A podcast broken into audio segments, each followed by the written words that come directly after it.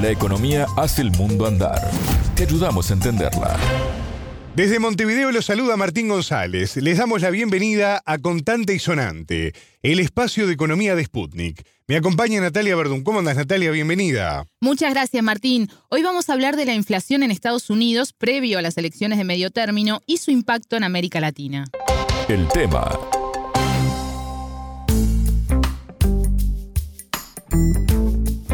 Natalia, este es un tema sobre el que se habla reiteradamente en los últimos meses. La inflación no da tregua en Estados Unidos y sigue cerca del máximo histórico de junio. Así es, un máximo histórico que fue de 9%. Los datos publicados hace algunos días y que refieren a septiembre indican que la inflación interanual fue de 8,2% y lo que más presiona es el costo de la vivienda, seguido de la energía y los alimentos, aunque estos sectores han tenido un leve descenso. Esto no es ajeno a lo que pasa alrededor del mundo y que ya lo hemos hablado, Martín, y que tiene que ver mucho con las consecuencias del conflicto en Ucrania y las sanciones que justamente Estados Unidos y eh, la Unión Europea impusieron a Rusia. Pero también hay otros factores que influyen y así lo explicó el economista ecuatoriano Byron Villasís, ex director general del Instituto Nacional de Estadística y Censos del Ecuador y doctorando en la Universidad de California. La entrevista. Algunas causas están asociadas al tema también de la presión internacional respecto a oferta y demanda de ciertos commodities que son claves también para, Estados Unidos. Y eh, segundo, el arrastre, que viene también una política de inyección de dinero que, que ha tenido el gobierno desde eh, finales de la pandemia. Esa cantidad de dinero genera una actividad económica que algunos economistas argumentan que causó inflación obviamente eso tiene efectos sobre, sobre gastos específicos respecto no solo a la gasolina, que es lo más, más común que, que se queja la gente, sino también como lo que mencionabas, el tema de la renta, el tema de artículos de consumo masivo y todo lo asociado a logística ha tenido impacto. Entonces se siente y obviamente tiene, tiene esa asociación directa.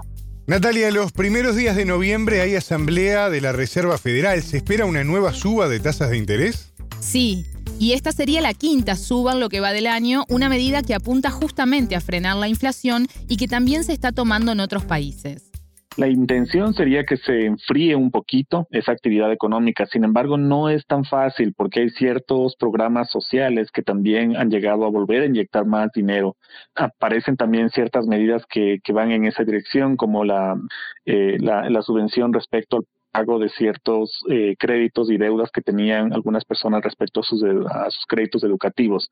Todo esto más bien relaja, exacto, relaja el consumo y genera un efecto precisamente de dirección contraria. Entonces habrá que ver cuál es el efecto final. ¿Y cómo afecta esto a nuestra región? Una de las consecuencias es la devaluación de las monedas locales, como decíamos hace unos días sobre el peso colombiano, pero no es la única pero también jala por cuestiones de patrones de consumo del mercado interno americano o estadounidense, mejor dicho. Cuando existen estas variaciones, sea porque se recalienta o porque se reenfría, el patrón de consumo estadounidense es muy apegado a las importaciones y todo lo que afecta a importaciones pues afecta a nuestra región en Latinoamérica. Entonces habría que esperar cuánto impacto tiene este enfriamiento, sobre todo con la demanda de productos que vienen de Latinoamérica, que además sufre el mismo efecto que viene de Europa, ¿no? El tema de, los efectos de la guerra y saber qué tipo de impacto va a tener sobre nuestras economías.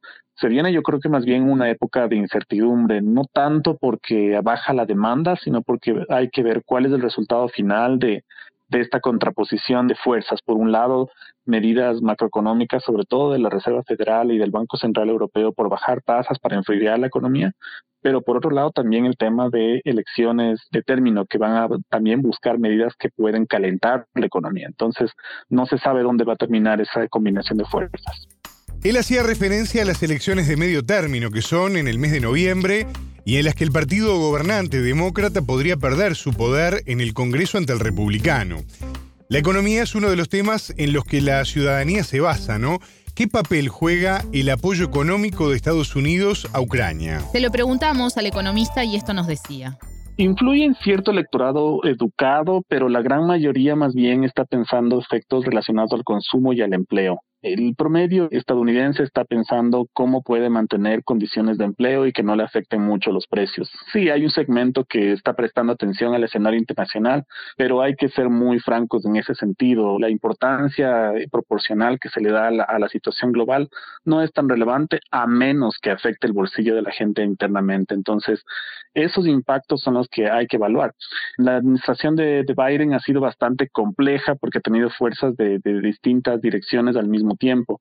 Ha tenido un respiro, es muy evidente con la decisión de haber condonado las deudas para, para de, educación. Eso sin lugar a dudas me ayuda muchísimo. Y al parecer, al parecer hay búsqueda de, profundizar ese tipo de medidas pero la pregunta es si es que eso será suficiente para ganar espacio electoral eh, que, que, alcance para el siguiente año o si es que van a venir también contrarrestas respecto a la, propuesta republicana. Todavía estamos por ver cuál es, cuál es la decisión final de ese lado, pero yo creo que el respiro todavía no es suficiente. Sí le ha dado oxígeno en una población, sobre todo joven, clase media, media baja, pero no es suficiente. Y sobre todo porque al parecer inclusive sobre el electorado demócrata no ha habido mucha satisfacción de lo que se ha tenido estado haciendo en términos social y económico. Entonces, esa expectativa aún está pendiente, es un saldo pendiente de la administración. Por último, Villasí se refirió a una posible recesión en Estados Unidos y sus consecuencias en nuestra región. No lo veo todavía probable en, en los Estados Unidos porque si es que analizas los rubros de empleo, existen variaciones que podrían llamar la atención, pero no son lo drásticas, suficientemente drásticas como para llegar todavía a ese nivel. Siempre hay que combinar los, datos de crecimiento con la evolución de empleo, porque a veces puede que el empleo esté deprimiéndose un poco, pero si existe actividad económica, quiere decir que tarde o temprano eso va a desembocar en, en, mayores empleos en el futuro. Entonces, todavía creo que no hay señales suficientes para eso, pero hay que esperar todavía un poco porque también hay fuerzas de incertidumbre más por el lado político y eso es lo que determinará qué es lo que le sucede a la región.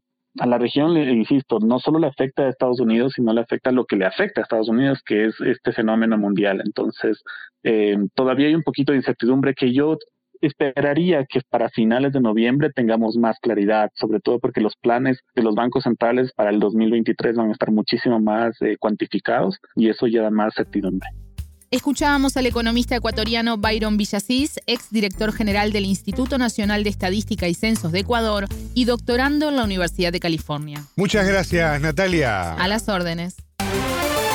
Contante y sonante desde Montevideo.